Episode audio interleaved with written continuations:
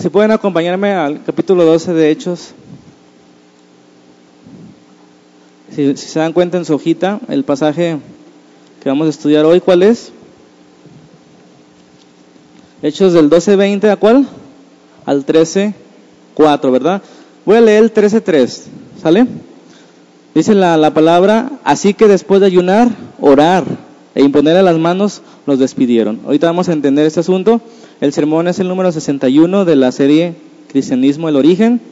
Número 61 que se llama, ¿cómo? Serán benditas todas las naciones. ¿Sí se acuerdan de esa frase donde aparece? ¿Dónde aparece la frase serán benditas todas las naciones? Lo vimos la semana pasada en la otra serie. Génesis, ¿qué? La, la, primera promesa que le hicieron a Abraham, ¿se acuerdan? Muy bien, Génesis 12, todos, todos saben mucho aquí. ok, serán benditas todas las naciones. Vamos a ver por qué, qué relación tiene esa, ese capítulo 12 de Génesis a donde vamos en Hechos, ¿ok? Bueno, el propósito de ese sermón es confirmar la promesa de que el bien, aquí me equivoqué, a ver si están, a ver si están ustedes, ahí ustedes con su lápiz, pónganle. ¿Qué quiere decir la primera, el primer propósito? Confirmar que el mal no vencerá. Ando como loco, ¿verdad? Es el mal. Confirmar la promesa de que el mal no vencerá o que el bien no será vencido. ¿Cómo les gusta más? Ok, es un propósito, vamos a verlo más claro, pero vamos a leerlo al principio. Y luego el segundo es, el fin de los que se oponen a Dios tarde o temprano será el mismo. ¿Sí sabían eso? Los que se oponen a Dios tarde o temprano, su fin será el mismo para todos. Y hoy vamos a darnos cuenta de uno. Y número tres, la preparación para las misiones. Ok. La semana antepasada vimos el capítulo 12 de Génesis, perdón, de, de Hechos, donde vimos el último, la última escena de, de, Pedro, ¿se acuerdan? Fue encarcelado, el ángel lo salvó y después él se escondió ya no supimos más de Pedro, fue lo último que hizo Pedro. Entonces hoy vamos a terminar, si, si ustedes ven su hojita son dos puntos, dice el fin de la misión de Israel y el principio de la misión de los gentiles hemos dado cuenta que, que, Jesús cuando resucitó, Él mandó a sus apóstoles a ir a Jerusalén, a Judea, Samaria y lo último de la tierra. Primero comenzando por todo Israel, ¿verdad? Que es Jerusalén, Judea y Samaria. Eso se refiere a todo Israel, todo el pueblo de Israel, donde Dios escogió desde el Antiguo Testamento. Primero a ellos tenían que enviar la palabra. Y aquí vamos a, a ver cómo termina ¿Cómo terminó esa primera misión? ¿Ustedes qué creen? ¿Qué calificación le pondrían a la primera misión de la iglesia, que fue Israel? Hemos visto de aquí, desde el capítulo 1 hasta el 12, cómo se fue expandiendo el Evangelio en todo Judea, en Jerusalén, en Samaria. ¿Cómo ustedes calificarían su trabajo? De Pedro, que era el líder de esos hombres, era el apóstol a los judíos. ¿Cómo calificarían a Pedro y su trabajo? 9, un 10, un 11. ¿Qué le pondrían ustedes? ¿10? Ok, estamos todos de acuerdo que ellos sacaron 10. Vamos a ver cómo termina esa historia. Y yo quiero invitarlos, hermanos, como hemos visto, yo creo que si nos ha quedado claro algo en los primeros 12 capítulos, que llevamos 60 semanas estudiando los 12 capítulos primeros, algo ha quedado claro, esos hombres eran hombres de oración. Lo que cambiaba el asunto para ellos, lo que cambiaba las circunstancias, lo que les daba fortaleza, lo que les daba valentía, lo que les daba capacidad para hablar, lo que les daba ímpetu, ¿qué era? La oración. Perseveraban en la oración y en la palabra, en la comunión y en el partimiento del pan. Entonces la oración es la, fíjense, la oración es la diferencia entre lo mejor que tú puedes hacer y lo mejor que Dios puede hacer. ¿Sí se dan cuenta de esa frase? La oración es la diferencia. ¿Ustedes creen que hay alguna diferencia entre lo que Dios puede hacer y lo que nosotros podamos hacer? Esa diferencia la encontramos en la oración. Cuando nosotros oramos, cosas buenas sucederán. Cuando hacemos nuestra vida de oración una vida constante, nuestra vida va a ser irregular, como vimos la, última vez que vimos ese libro. Va a ser una vida donde se producen situaciones, donde se producen oportunidades para que, para que nosotros hablemos. No sé, los que hemos estado los sábados estudiando un poquito más de la oración, no sé si se han dado cuenta que ahora que, nos comprometimos a, orar todos los días un buen tiempo de calidad, no sé si les ha pasado que se, se han encontrado con oportunidades, ¿sí? Entonces la oración como que hace citas divinas de parte de Dios, nos pone con personas y nos pone palabras, se ponen las circunstancias para que tú hables el Evangelio. Y de, verdad, a veces no vemos las oportunidades, pero la oración las crea y aparte agiliza nuestro sentido espiritual para que estemos hablándole al taxista, al que va hablando del camión, que siempre estemos hablando del Señor. Pero para esto necesitamos orar y orar con constancia, no orar por algo, orar con perseverancia, con fervor, Amén.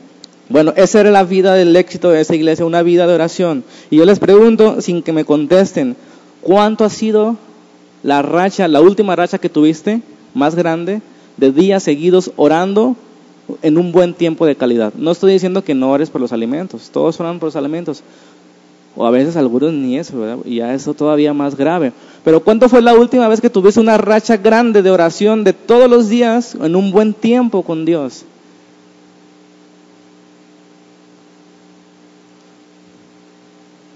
no me contesten, ¿verdad? pero ¿cuánto ha sido la última vez o cuántos días seguidos oraste de una manera constante, ferviente y de calidad? No decir, Señor, bendice este día, amén. Yo creo que eso hace la diferencia de una iglesia como estas y una iglesia como las de hoy. Y yo me apunto, la verdad, hemos fallado en la oración, en la constancia, porque no encontramos resultados, no sé, no hemos encontrado el gozo en la oración, pero estamos aprendiendo. Así que vamos a dirigirnos al punto número uno. Misión Israel llega a su fin, ¿verdad? El inciso A es, el mal no prevalecerá para siempre. Esa palabra prevalecerá es no permanecerá o no reinará para siempre. Ustedes ven alrededor, afuera, en las escuelas, eh, en el mundo, la política, ¿cómo ven el mundo ustedes? ¿Cómo ven la maldad? ¿Ustedes creen que el, bien va ganando sobre el mal? Parece, ¿verdad? Así es. Pero aquí Dios, es uno de los propósitos de sermones, nos va a demostrar que el mal no triunfará, que el mal no prevalecerá para siempre. Siempre llega a su fin. Así como esa sección, la primera misión, va a llegar a su fin el mal, fíjense cómo va a llegar, vamos a, estudiar esa parte. Debemos confiar que Dios está encima de todo lo que nosotros vemos en la actualidad, que el bien va a triunfar, que es el inciso B, pero vamos por, por partes. Aquí termina la primera misión de Israel y fíjense lo que sucedió con el rey Herodes. Ahorita vamos a leer. ¿Se acuerdan del rey Herodes? De aquí del capítulo 12, el que había matado a Jacobo hace, hace unos cuantos versículos. Este Herodes Agripa era nieto de Herodes el Grande. ¿Quién se acuerda de Herodes el Grande? Herodes el Grande fue el hombre que mandó matar al Señor Jesucristo cuando estaba pequeñito, mandó matar a todos los niños, ¿se acuerdan? Herodes el Grande. Este era su nieto. Este hombre perverso murió de una manera muy extraña y yo creo que Dios nos estaba ilustrando cuál es el fin del mal y de los perversos. Y es un, es un, es un pasaje fuerte que vamos a, a estudiar un poquito y vamos a darnos cuenta por qué fue que murió este hombre así. Este hombre mató a Jacobo hace unos versículos y luego había encarcelado a Pedro y luego lo persiguió y quería matar a Pedro. ¿Y, y cómo terminó? Dice el versículo 20 del capítulo 12. Herodes estaba furioso con los de Tiro y con los de Sidón. Pero ellos se pusieron de acuerdo y se presentaron ante él. Estoy leyendo versión internacional. Se presentaron ante él esos ciudadanos de Sidón, ¿verdad? Habiendo ganado el favor de Blasto. En su versión dice, sobornaron a Blasto, camarero del rey, y pidieron paz, pidieron hacer las paces con el rey Herodes, porque su región dependía del país del rey para obtener sus provisiones. Fíjense, estas ciudades, Tiro y Sidón, eran enemigas de Herodes. Seguramente Herodes era un hombre muy déspota, que se se aprovechaba de su poder y esas ciudades eran enemigas, pero se dieron cuenta que no les convenía tenerlo como enemigo porque ya no tenían su, su comidita y dijeron, vamos a hacer las paces. Y como hacen las cosas el mundo, ¿verdad? Y sobornaron a Blasto para que, oye, di al rey que nos haga el paro, que nos perdone. Bueno, aquí en el versículo 21 leemos, el día señalado, Herodes, ataviado con su ropaje real y sentado en el trono, le dirigió un discurso al pueblo, Herodes. La gente gritaba, voz de Dios, de un Dios, no de hombre. Y fíjense este versículo 23, voy a leer la versión de ustedes. El, 22 dice, el pueblo aclamaba gritando, voz de Dios y no de hombre.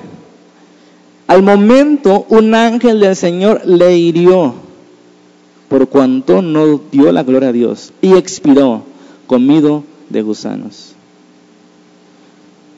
Esos dos versículos se me hacen bien interesantes.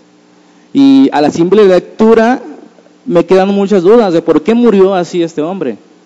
¿Por qué murió así Herodes Agripa? ¿Ustedes qué creen? Si se dan cuenta y lo leemos una y otra vez, él no hizo nada. Si se dan cuenta que él no hizo nada. El, pueblo fue el que gritó, aquellos que querían ganarse a su favor para que los perdonara, los de Tiro y Sidón, están diciendo, voz de Dios y no del pueblo. Y dice que por cuanto no le dio la gloria a Dios, o sea, no hizo nada, fue herido y murió y luego dice ahí comido de gusanos. ¿Qué se imaginan ustedes? ¿Por qué sucedió esto? ¿Qué fue lo que pasó ahí?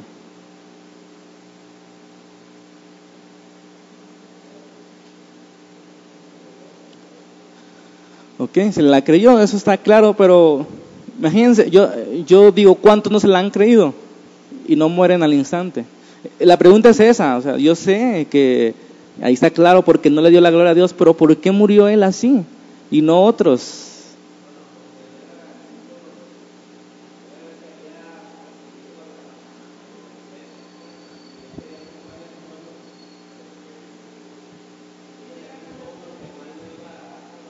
Exactamente, ya leíste mi sermón. Bien, algo así, ok, porque la historia, seamos honestos, no nos dice más, no nos dice mucho. Pero si desconectamos así, ah, pues qué raro, ¿cómo Dios envió un ángel a, herirlo? O sea, qué raro, ¿por qué Dios haría eso? Pero así como vemos, entonces, si no tomamos en cuenta los capítulos 11 anteriores y sobre todo ese 12 al principio, no vamos a entender por qué actuó Dios así, pero vamos a ver.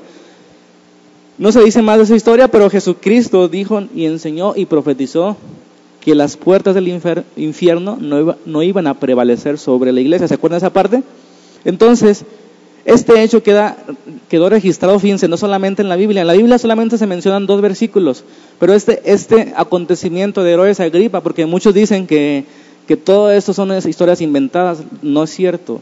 Todo eso se puede corroborar con historias seculares de no cristianos. Hubo un historiador llamado Josefo, que es judío, que no es cristiano, que registró esa historia y les voy a contar lo que, lo que él nos dice sobre esa historia. Dice Josefo, cuenta que Herodes Agripa había venido a Cesarea a celebrar un festival en honor del emperador Claudio.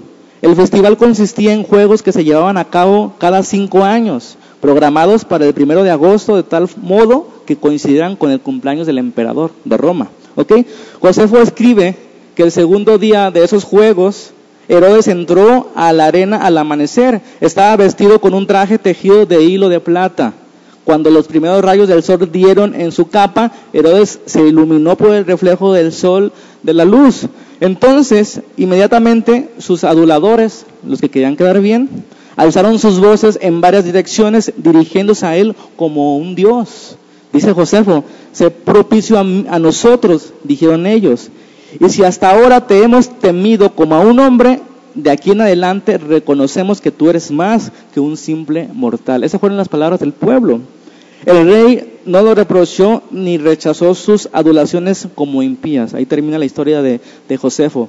Entonces, fíjense, las historias no son, no son iguales, pero coinciden, se completan, ¿ok?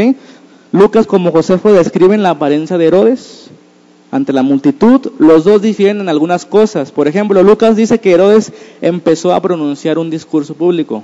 Josefo no da ese detalle. Lucas dice que la gente gritó, voz de un Dios no de hombre. Josefo dice que la muchedumbre de gentiles se dirigió a Herodes como a un dios, ¿sí? Lucas menciona que un ángel del Señor hirió a Herodes y Josefo afirma que Herodes vio un búho parado en una cuerda sobre, sobre su cabeza y ahí se enfermó de, los intestinos como un tipo perotnitis y en cinco días él murió.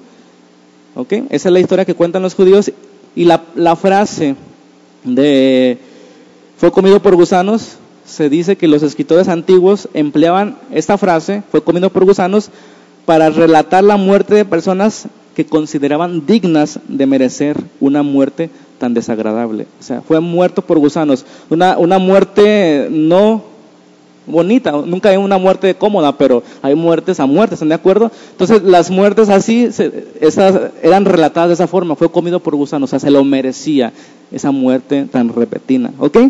Entonces, ¿cómo ven ese asunto? Esa la historia se complementa, Herodes simplemente no le dio la gloria a Dios. Pero ¿por qué Herodes murió? Esa es mi pregunta. ¿Y por qué no mueren todos los que no dan la gloria a Dios? ¿Morirían cuántos cada día? ¿Por qué murió solamente Ananías y Safía cuando mintieron al Espíritu Santo en Hechos capítulo 5? Dios está dándonos señales de lo que, lo que es el pecado, ¿ok? Entonces, vamos al inciso B, que es la, el bien triunfará. Dice el versículo 24.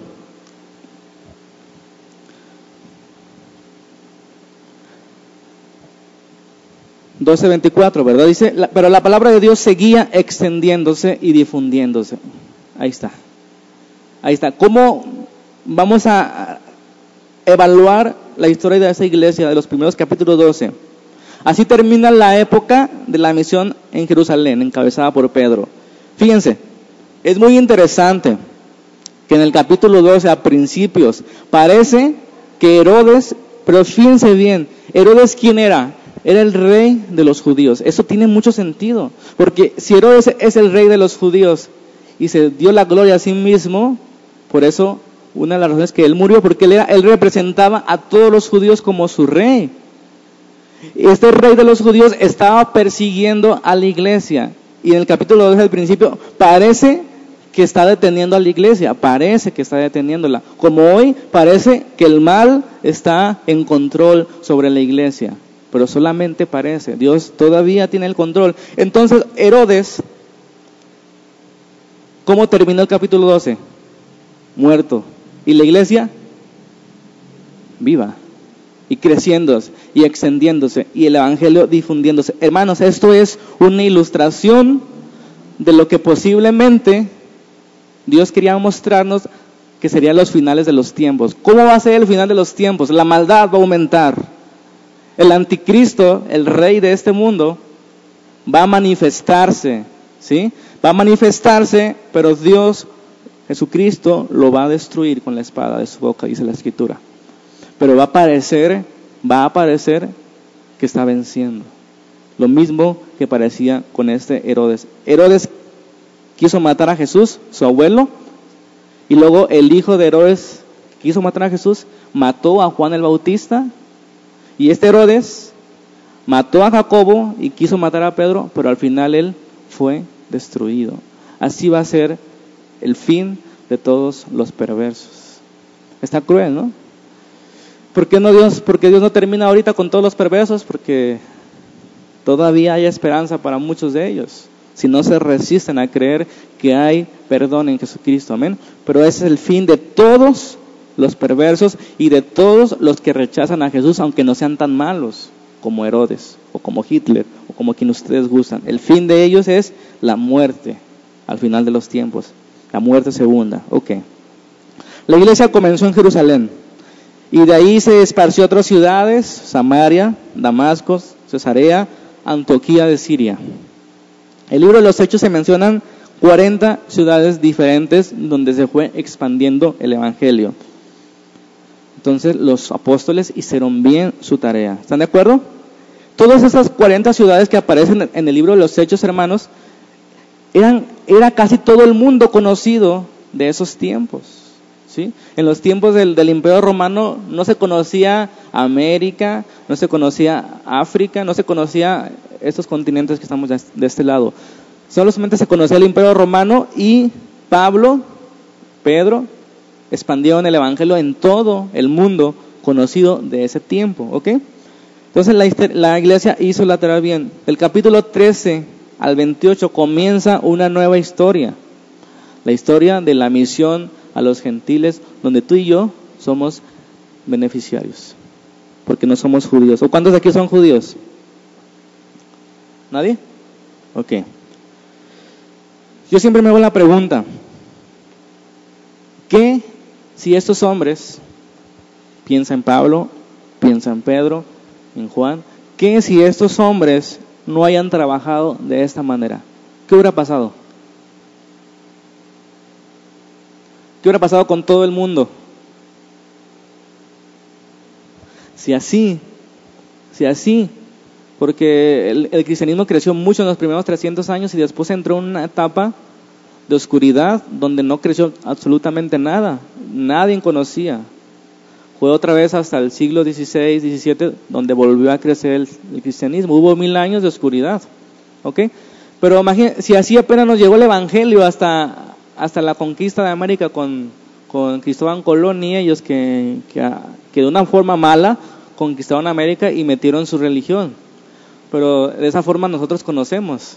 Y porque Estados Unidos fue conquistado por los ingleses, ellos sí fueron construidos con el Evangelio y nos llegó a nosotros ahora. Pero imagínense qué hubiera sucedido si Pedro, si esos hombres no hubieran arriesgado sus vidas, si no hubieran trabajado de esta forma, ¿qué hubiera sucedido con el Evangelio? ¿Se hubiera quedado estancado? Y yo no sé por qué Dios lo hace de esa forma, porque como si dependiera de nosotros. Ahorita en esta época hay muchos lugares donde el Evangelio no ha llegado. Hace 100 años no había llegado a China y África, pero hubo hombres que arriesgaron su vida para entrar a esos países que era prohibido y llevaron Biblias y el Evangelio llegó. Y hermanos, ahora China y África son de los países donde más tienen, país y continente donde más cristianos hay. En África más del 50% son, son, son cristianos de una denominación o de otra. ¿Por qué? Y eso fue apenas hace 100 años, porque hombres fueron, arriesgaron su vida, tomaron el ejemplo de esos y yo pienso que por culpa de nosotros el Evangelio no se ha expandido a, todo el mundo porque no lo guardamos, porque no lo conocemos, porque no creemos, porque no lo recomendamos, porque no lo vivimos, porque ni siquiera nosotros nos, nos, nos llena de pasión. ¿Están de acuerdo con eso? Pero así Dios lo ha querido. Le dio al hombre, ustedes vayan y prediquen el Evangelio. No le dijo a ángeles, no le dijo a, alguien más, le dijo al hombre, ustedes vayan y prediquen el Evangelio. ¿A dónde? a todas las naciones. Y todavía no terminamos, hermanos. Así que yo les pregunto, yo sé que en este momento es muy difícil, ¿cuántos estarían dispuestos a llevar el Evangelio a, lugares donde no ha sido llevado? A establecer iglesias en lugares donde no ha establecido. Aquí es fácil en la ciudad, aquí vivimos. Pero yo oro al Señor para que nos prepare, que en su momento podamos enviar gente. Y así como Pablo y nuestros viajes misioneros y establecer iglesias, a mí me gustaría eso porque hace falta el Evangelio en esos lugares. Aquí en México la mayoría conoce del Evangelio, pero todos lo rechazan o todos confían en una religión y no confían en Jesucristo. Tenemos que insistir, es verdad, pero ¿por qué no hacer las dos cosas? Insistir con nuestros familiares, con nuestros amigos y también pensar en enviar a lugares donde no hay. Entonces yo quiero hacer una investigación de, lo por aquí cerca, primeramente, donde no hay iglesias cristianas, porque tampoco vamos a llegar donde sí hay, ¿para qué? ¿Para hacer competencia? ¿Para que haya divisiones? No. Yo quiero investigar, y si ustedes saben, alrededor en todo Jalisco o en el país, donde hace falta iglesias. Por ejemplo, en Chiapas hay, mucha persecución y ahí hace falta iglesias. ¿Cuántos estarían dispuestos? Bueno, es una pregunta muy difícil en estos momentos. Pero estos hombres arriesgaron y la pregunta sigue, ¿qué hubiera pasado si ellos no hubieran arriesgado una vida cómoda? Tú y yo no estaríamos aquí sentados, definitivamente. Quizá el Evangelio todavía no haya llegado a nosotros. Y qué fuerte es eso, porque Dios mandó desde el principio. Le dijo a Abraham, ¿se acuerdan? En tu simiente, en Jesucristo serán benditas todas las naciones de la tierra. Y nos hemos tardado, pienso, en ir en ir y en ir. Queremos que vengan y no queremos ir. Esa es la misión, ir, no invitarlos a que, vengan. Es ir, ¿sí? Ir por todo el mundo. Ok, vamos entonces a, continuar con el punto número dos, recordándoles que cuando Dios escogió a Abraham, la semana pasada lo vimos, hizo una, una nación de Abraham. ¿Se acuerdan? Él hizo una nación de Abraham. Y la pregunta de la semana pasada, una pregunta difícil que les hice, ¿por qué Dios escogió una nación como Abraham, en Abraham, y excluyó a todas las demás?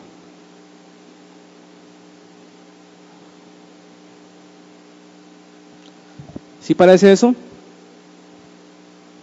¿Por qué solamente escogió una nación y excluyó a todas las demás cuando escogió a Abraham?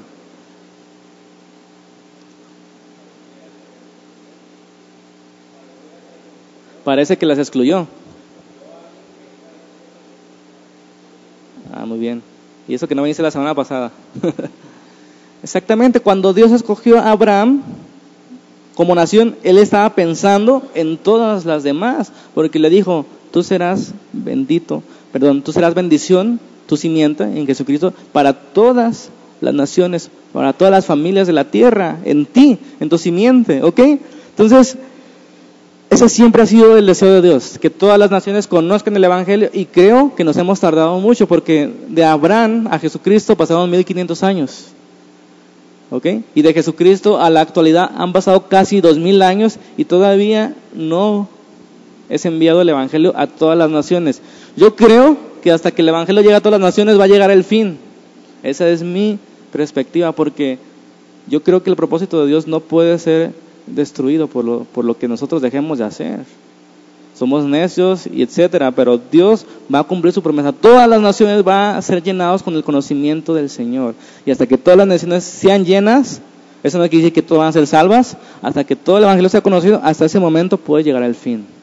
Es lo que dice Mateo 24. Y el Evangelio del Reino será predicado en todas las naciones cuando sea aumentada la persecución. Por eso yo creo que va a venir una persecución sobre la iglesia que la va a despertar y que va a hacernos huir y en esa huida vamos a compartir el Evangelio.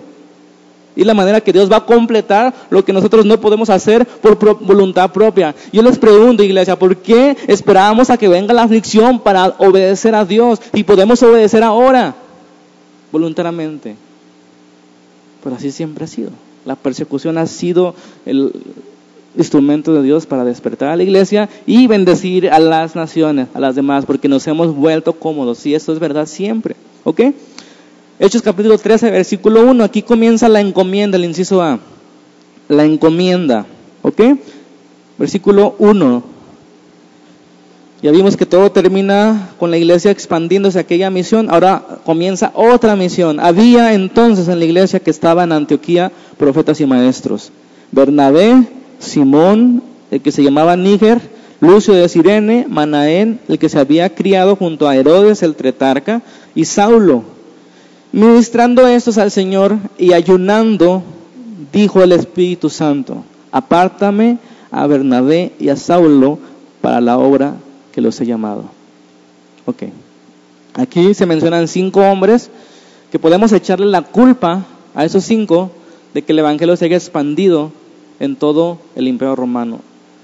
Si ustedes quieren, quieren encontrar a cuáles fueron los primeros, aquí están.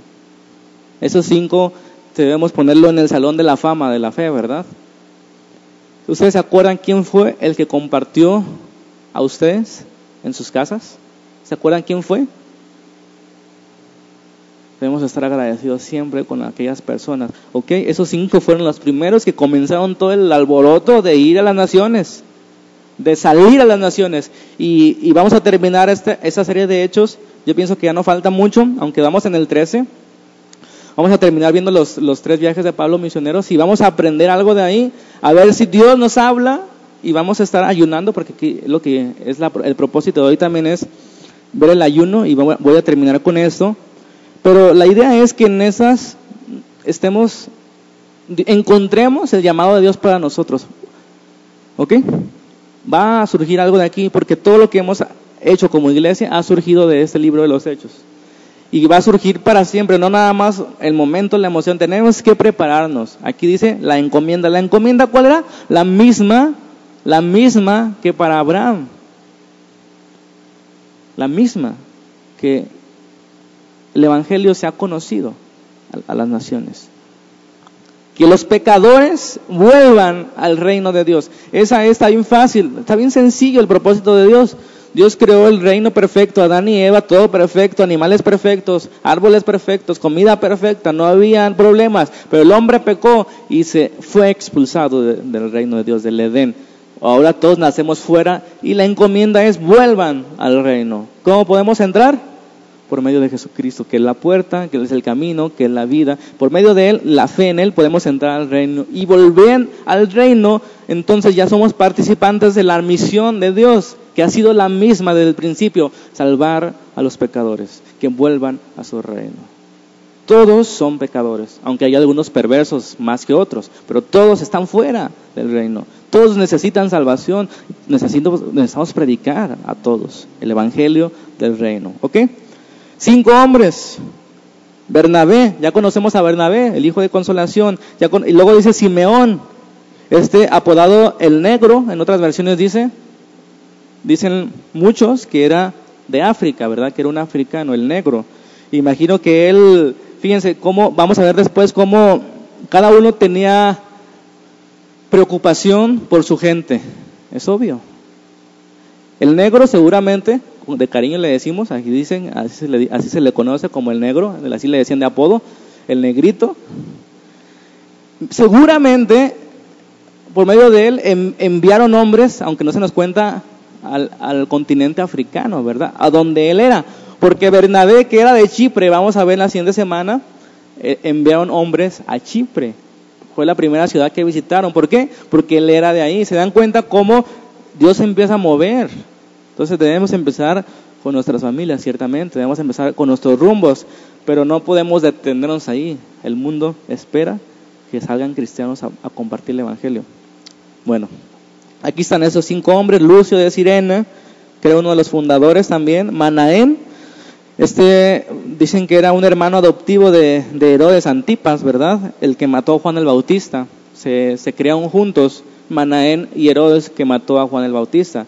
Fíjense cómo el mundo es tan chiquito, ¿verdad? Dios está, tiene misericordia en todas partes.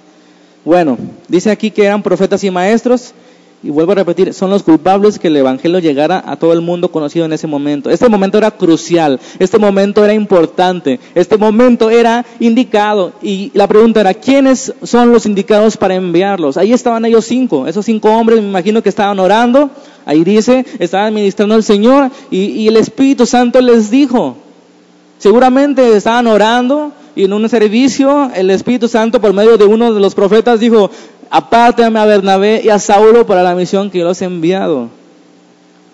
Pero estaban orando, estaban ayunando, estaban preocupados de verdad porque el Evangelio llegara a otras partes donde no había llegado. Yo pregunto, ¿existe esa preocupación en nosotros? para que el Evangelio llegue a donde... Y yo no te estoy pidiendo imposibles de que vayas lejos, yo te estoy pidiendo en tu círculo, en tu trabajo, con tus amigos, con tu familia. No terminaríamos con nuestras propias familias. ¿Hay preocupación en nuestras vidas las personas que no conocen el Evangelio? ¿Sabemos dónde terminarían si no conocen el Evangelio? Excluidos del reino de Dios, donde es el lloro y el crujir de dientes. Esos hombres entonces estaban preocupados. El Espíritu Santo les dijo, apártenme. Y yo pregunto, ¿Ustedes creen que era posible que dos hombres enviados fueran suficientes para expandir el Evangelio en todo el mundo de esos tiempos donde no había internet, donde no había Facebook, donde no había carros, donde no había teléfono ni televisión? ¿Ustedes creen que era posible que dos hombres expandieran el Evangelio en todo el, el imperio romano?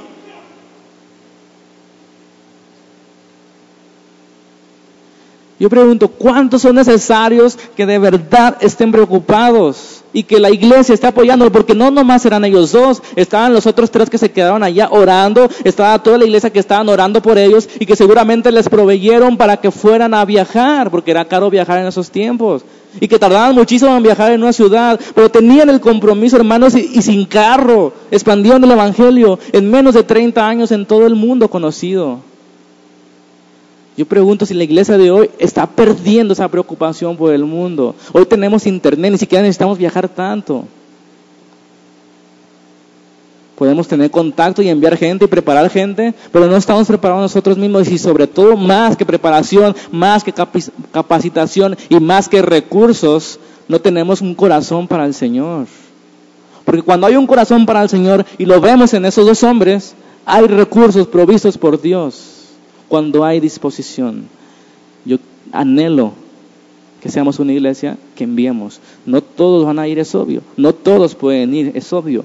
Pero que todos estén apoyando, que todos estén orando, que todos estén dando un peso para las misiones. ¿Me explico? ¿Por qué? Porque es necesario que el Evangelio sea conocido, es necesario que estemos predicando el Evangelio de una forma constante. Pero primero, antes de ir, tenemos que tener un corazón dispuesto. Tenemos que estar preparados en nuestra mente de que cómo vamos a compartir el Evangelio. Era imposible, era imposible que dos hombres llenaran el mundo con el Evangelio. Pero ese hombre, esos dos hombres, llegaban a otra ciudad, plantaron una iglesia y dejaban a un hombre ahí y iban a otra. Esa es la necesidad de la iglesia, salir, no de quedarse, ¿verdad? Ir, siempre ir. Y cuando fundemos otra iglesia, porque yo tengo confianza que vamos a fundar otra iglesia por medio de, que nazca de aquí, va a ser lo mismo, va a ser esa misma intención, esa misma preocupación porque crezca otra iglesia en otro lugar donde no exista. No queremos estar aquí miles de personas, queremos trabajar para el Señor. Y yo aquí veo que con dos es suficiente para hacer el trabajo del Señor. O sea, dos enviados. Y la demás iglesia proveyendo, la demás iglesia orando, la demás iglesia preocupada y trabajando en sus barrios. Eso es la iglesia. Todos, todos trabajando, todos en la misma visión, todos preocupados, todos por lo menos orando. Tal vez no tengas dónde hablar, tal vez no tengas mucho dinero, pero orando todo el día, porque Dios abra puertas al Evangelio para que Dios ponga palabras en ti cuando salgas a tu trabajo, que te encuentres a alguien en el camión, en el taxi. Eso es el trabajo de la iglesia, hermano, y estamos preocupados por otras cosas, tristemente. Estamos preocupados por nuestros propios problemas. Pero Dios nos ha prometido y siempre la promesa es, busca primero el reino de Dios y esas cosas te las voy a dar. Porque yo sé que te hacen falta, porque yo sé que las necesitas, dice el Señor. Pero preocúpate primero por el reino. Porque eso es todo para nosotros. Para eso fuimos creados. Para eso fue constituida la iglesia, para expandir el Evangelio, para que más entren al reino del cual nosotros ya estamos. ¿Qué preocupación queda? ¿Qué pasaría, hombres, si los digo a ustedes, si llegara alguien millonario y le dijera, no tienes nada de qué preocuparte ya. Tú tu familia ya no tienes nada que preocuparte. Te voy a dar todo lo que necesites de dinero. Pero quiero que trabajes para mí. ¿Qué pensarían? No te va a hacer falta nada. Ni ropa, ni dinero, nada, ni casa. Yo te lo voy a dar todo. Pero salte de trabajar y trabaja para mí. ¿Qué, harían ustedes? O mujeres, las que trabajan.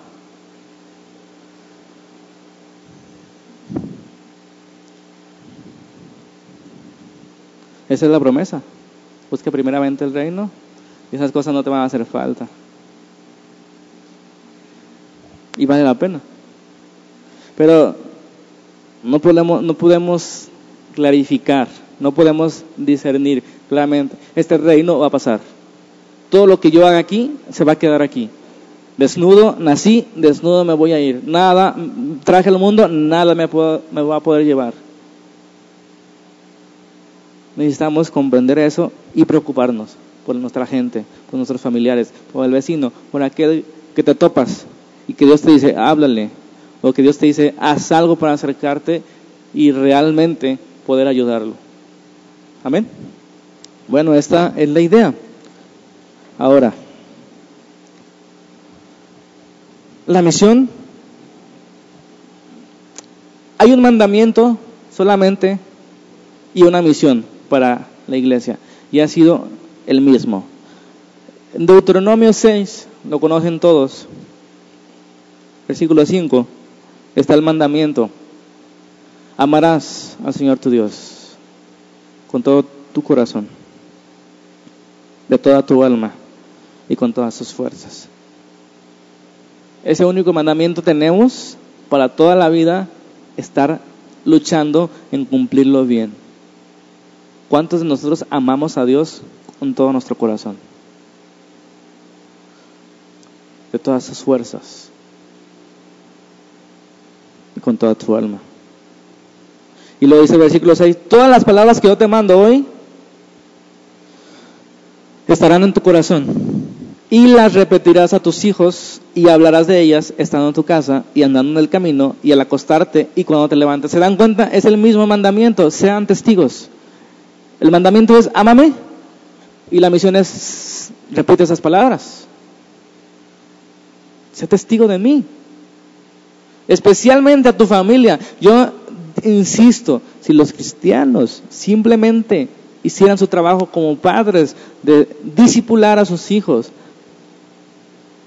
eso sería suficiente.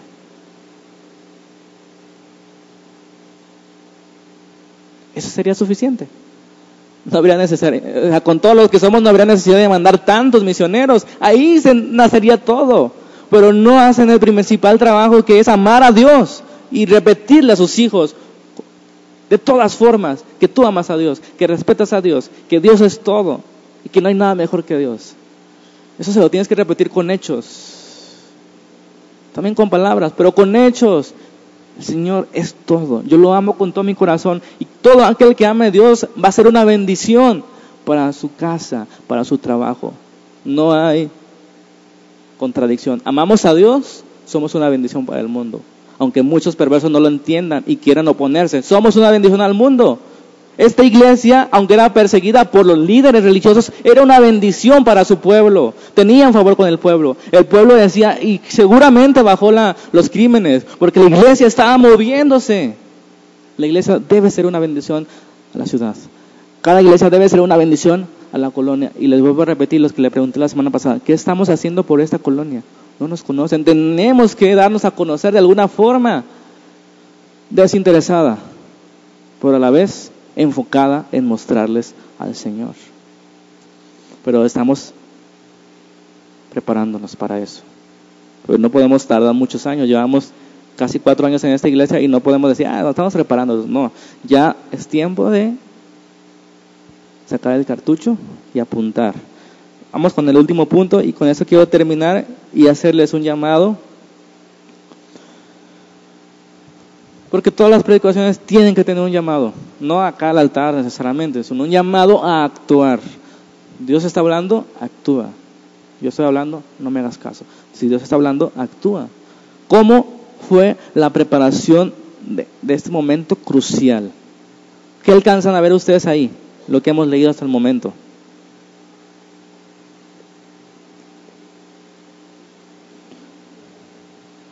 Ayuno y oración. No sé si, no sé si leyó aquí o leyó en la Biblia, pero ayuno y oración, ¿ok? Antes de, dar mi, mi argumento acerca del ayuno, que no es mucho, la pregunta es, ¿cuándo fue la última vez que ayunaste? ¿Y qué tan seguido lo haces? Eso, eso simple hecho de que no ayunemos refleja lo que es la iglesia de hoy.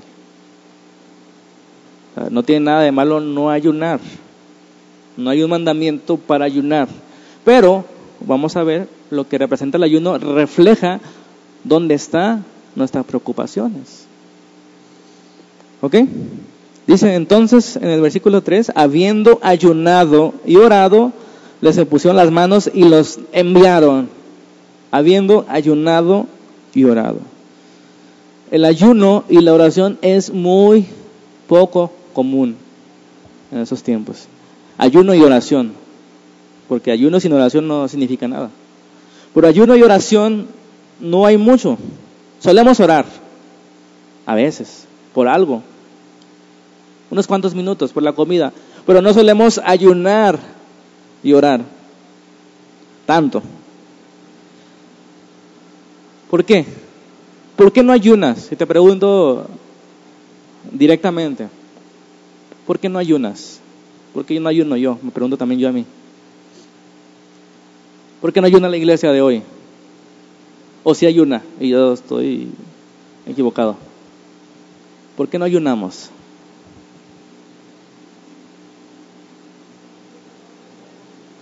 Porque estamos preocupados por la comida. ¿Ok? ¿Quién más? ¿Por qué no ayunamos? Le es difícil porque la carne le pide, ¿no? Y obviamente hay gente que no puede ayunar por salud. Eh, tampoco estoy diciendo que tienen que ayunar. Pero en general, los que sí podemos ayunar, ¿por qué no ayunamos?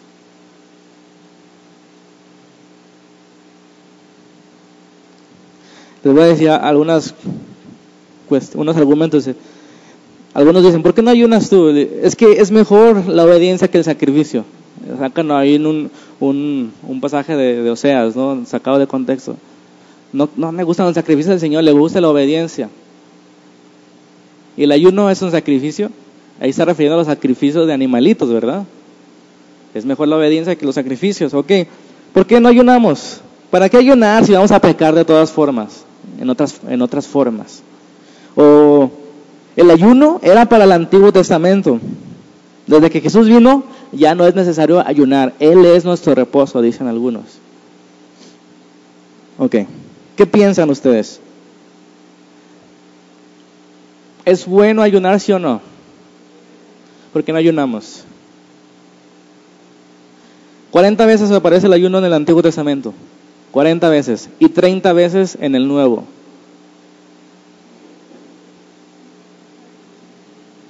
No hay una definición clara acerca del ayuno. Así no hay una definición que diga ayuno es esto.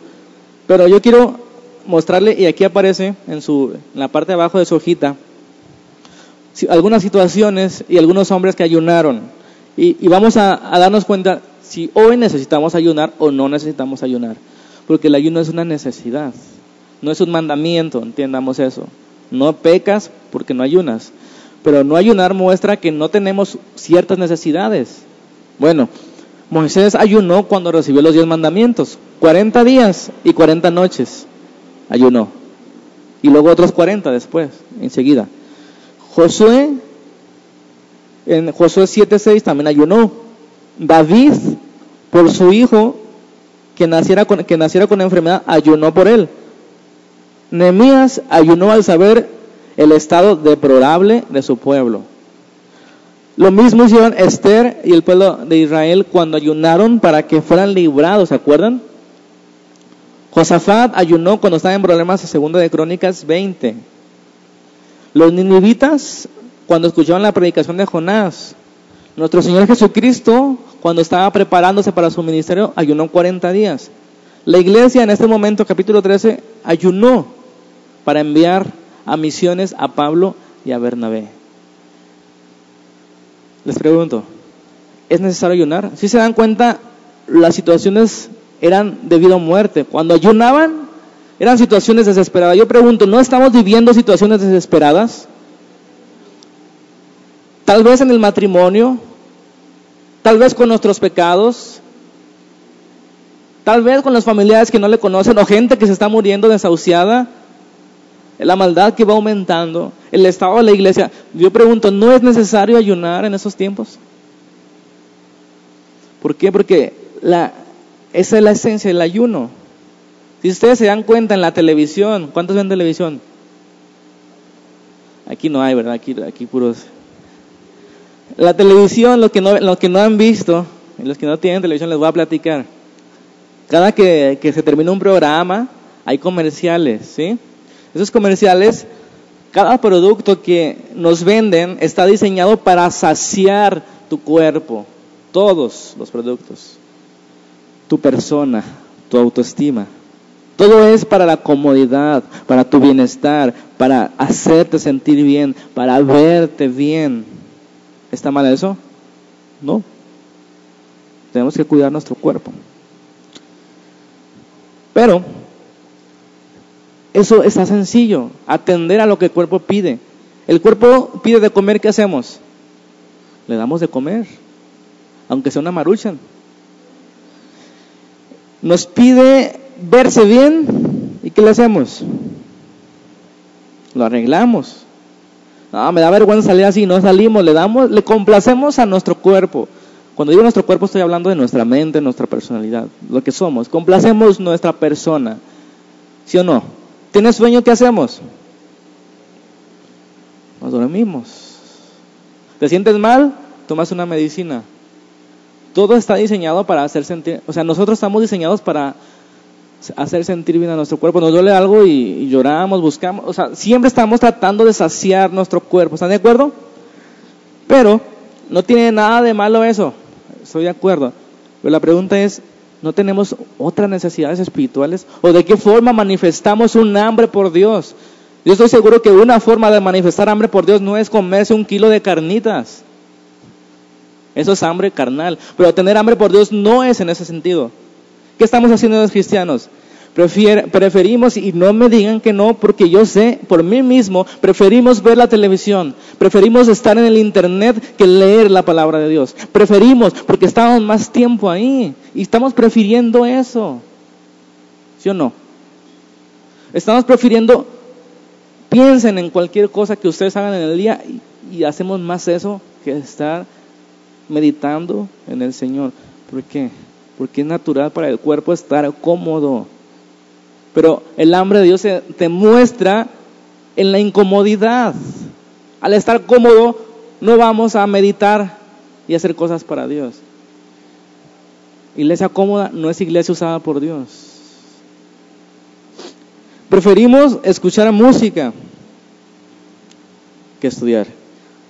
Preferimos madrugar, perdón, preferimmos levantarnos tarde para descansar nuestro cuerpecito, pobrecito, trabajé mucho, que madrugar para orar, para agonizar por Dios, por la situación, por tu familia, por tu esposo, por tus primos, por la situación, por tu colonia, por la iglesia, ¿sí o no?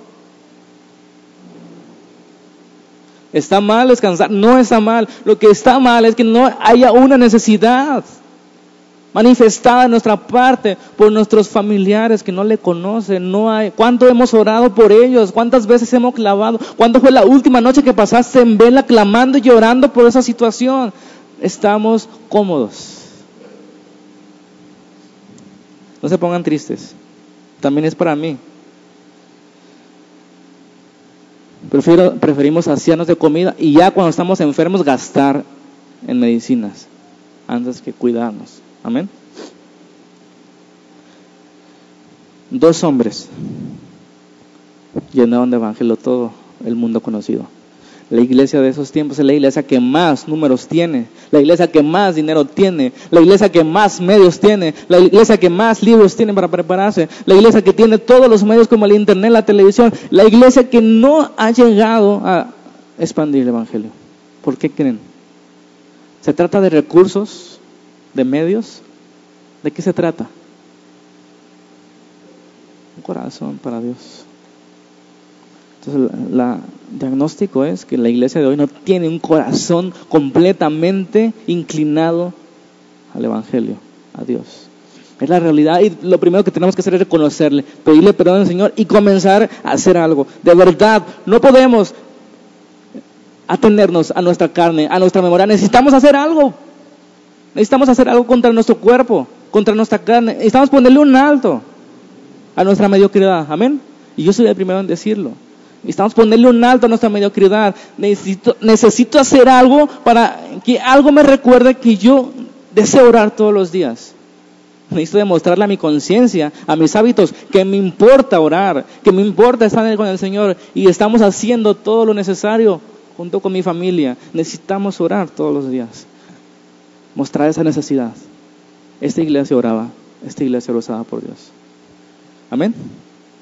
¿Qué es el ayuno para culminar? Fíjense, Antes de, de darles una definición, dice John Piper, estamos tan llenos, tan llenos, tan saciados, estamos tan llenos de las migajas del mundo, ¿sí entiende esa metáfora? Estamos tan llenos de las migajas del mundo, entretenimiento y cosas superficiales. Estamos tan llenos que nuestro cuerpo ya no cabe un hambre por Dios. Estamos tan llenos de las migajas que no nos cabe el verdadero nutriente, la palabra de Dios. ¿Qué es el ayuno? Sencillamente es abstenerse de comer voluntariamente. Abstenerse de comer y beber voluntariamente. Todos los ayunos que vemos en la, en la Biblia, que hay muchísimos ejemplos que no podemos ver, son mínimo de un día. se pusieron tristes, ¿verdad? Ya, ya, ya recordamos por qué no ayunamos. Un día sin comer. Ah. Pero sí pasamos varios días sin leer la palabra, sin compartir la palabra, sin orar al Señor.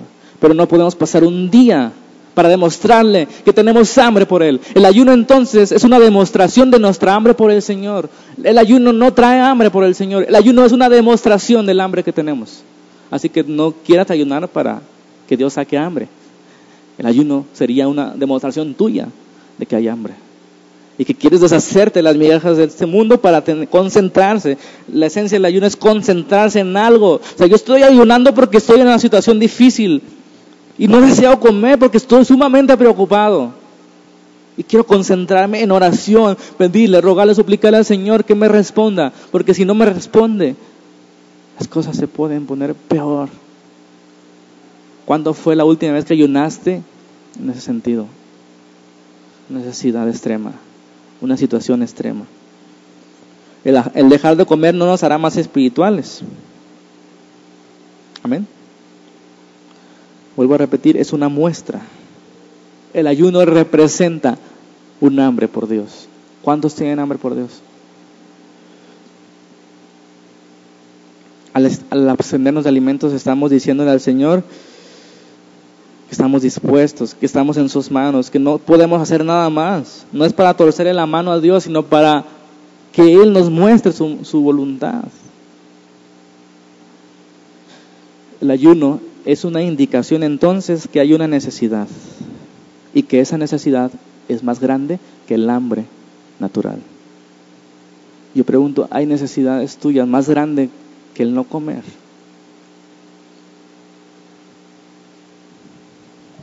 La iglesia, esta iglesia primitiva, Muchos dicen que el ayuno no es para esos tiempos porque Jesús ya es nuestro descanso, ya Jesús, no estamos hablando de obras para agradar a Dios, estamos hablando de una necesidad. Y esta iglesia estaba en un momento crucial. Entonces el ayuno y la oración se usa para momentos difíciles, para momentos cruciales, para momentos de vida o muerte. Yo pregunto, ¿no estamos viviendo esos momentos en nuestras vidas personales, en la iglesia, en el mundo en general, para dejar de, de, de comer? Necesitamos hay un momento determinado en nuestra vida donde tenemos que demostrarle al Señor, esta vez voy en serio, Señor. Esta vez no es como las anteriores, que he dicho que te voy a servir y que te voy a seguir. Esta vez voy en serio y voy a hacer lo necesario para mostrar que de verdad tengo hambre de ti y que estoy necesitado de ti y tu respuesta, y de tu bendición. Que necesitamos tu misericordia en esta congregación. Que necesitamos tu, tu poder, tu dirección, tu capacitación. El ayuno es para momentos cruciales. ¿Me va entendiendo?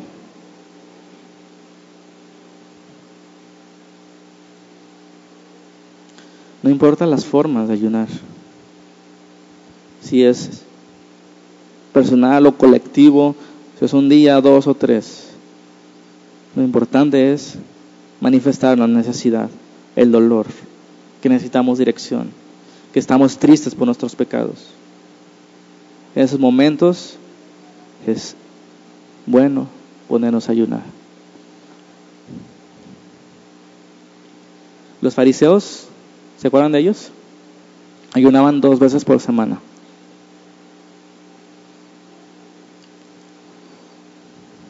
Ustedes ya saben la historia, el Señor los, los, los exhibió porque eran hipócritas, ayunaban para ser vistos.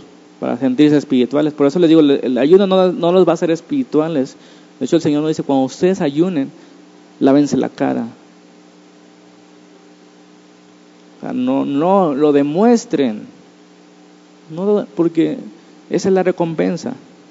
Pero la iglesia cristiana, hay documentos históricos que nos dicen, ayunaban miércoles y viernes, todas las semanas, miércoles y viernes. Esa iglesia. La Biblia no dice, hay documentos que lo dicen, a lo mejor pueden ser ciertos o no. Lo que refleja es que el ayuno era practicado. Amén. El ayuno y la oración ha traído bendición al pueblo de Dios en la historia. Porque la Biblia no miente cuando promete, tu Padre que ve en lo secreto, te recompensará. ¿Cuántos creen eso?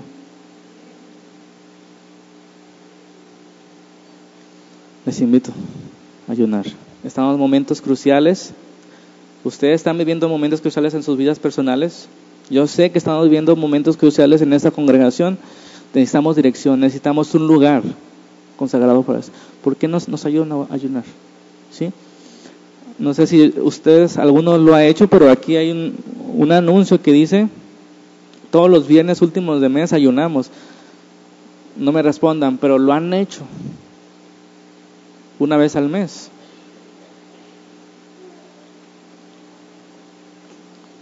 Ayuno y oración.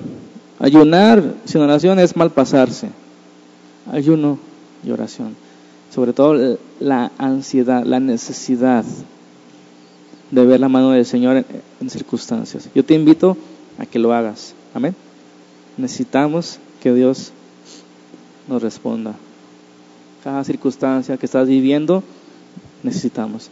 Entonces, si tú consideras que es una situación de alta necesidad, ayuno y oración es una, una recomendación de Dios para sus hijos. Amén. Vamos a, a orar. Padre, te damos gracias. Te pedimos que nos ayudes, Señor que nos fortalezcas, que nos dirijas. Sabemos que somos débiles y que por eso no ayunamos. Que hay un amor de nuestra parte, hay amor para, para contigo, pero a veces nuestra carne es débil, Señor. Pero yo te pido que nos ayudes a aquellos que podemos ayunar, hacerlo frecuentemente mostrando esa necesidad, esa preocupación, porque tu evangelio crezca, porque el evangelio avance, porque nuestros familiares que no te conocen te conozcan, que podamos llorar, que podamos clamar en tu presencia, que podamos presentarnos en oración y creer que tú vas a responder. Ayúdanos a perseverar, ayúdanos a, manifestar ese hambre que hay en nosotros, que crezca, que sea un hambre que clame, un hambre que duela, Señor, un hambre por ti, por tu justicia. Te pido que bendigas a mis hermanos, donde quiera que ellos vayan. En esos tiempos difíciles, que tú puedas ser claro con ellos en lo que deben de hacer, que tú puedas dirigirlos, Señor, que tú puedas consolar a los, a los afligidos, que puedas exhortar a los que se han apartado, que puedas despertar a los que están durmiendo, Señor. Háblanos, háblanos cada día, cada domingo, cada miércoles, cada día que nos levantemos, háblanos, Señor, y pon a las personas indicadas para que nosotros hablemos o para que nos hablen acerca de ti, Señor. Todo esto te lo pedimos en el nombre de nuestro Señor Jesucristo. Amén. Amén. Dios te bendiga, hermanos. Si Dios quiere, nos vemos el miércoles. No se olviden traer un juguete el miércoles o el domingo para salir el 2 de abril. Y estén orando por esto, que Dios pueda traer milagros en este día que vayamos a visitar. Amén pues nos quedamos despedidos, salúdense unos a otros y nos vemos el miércoles.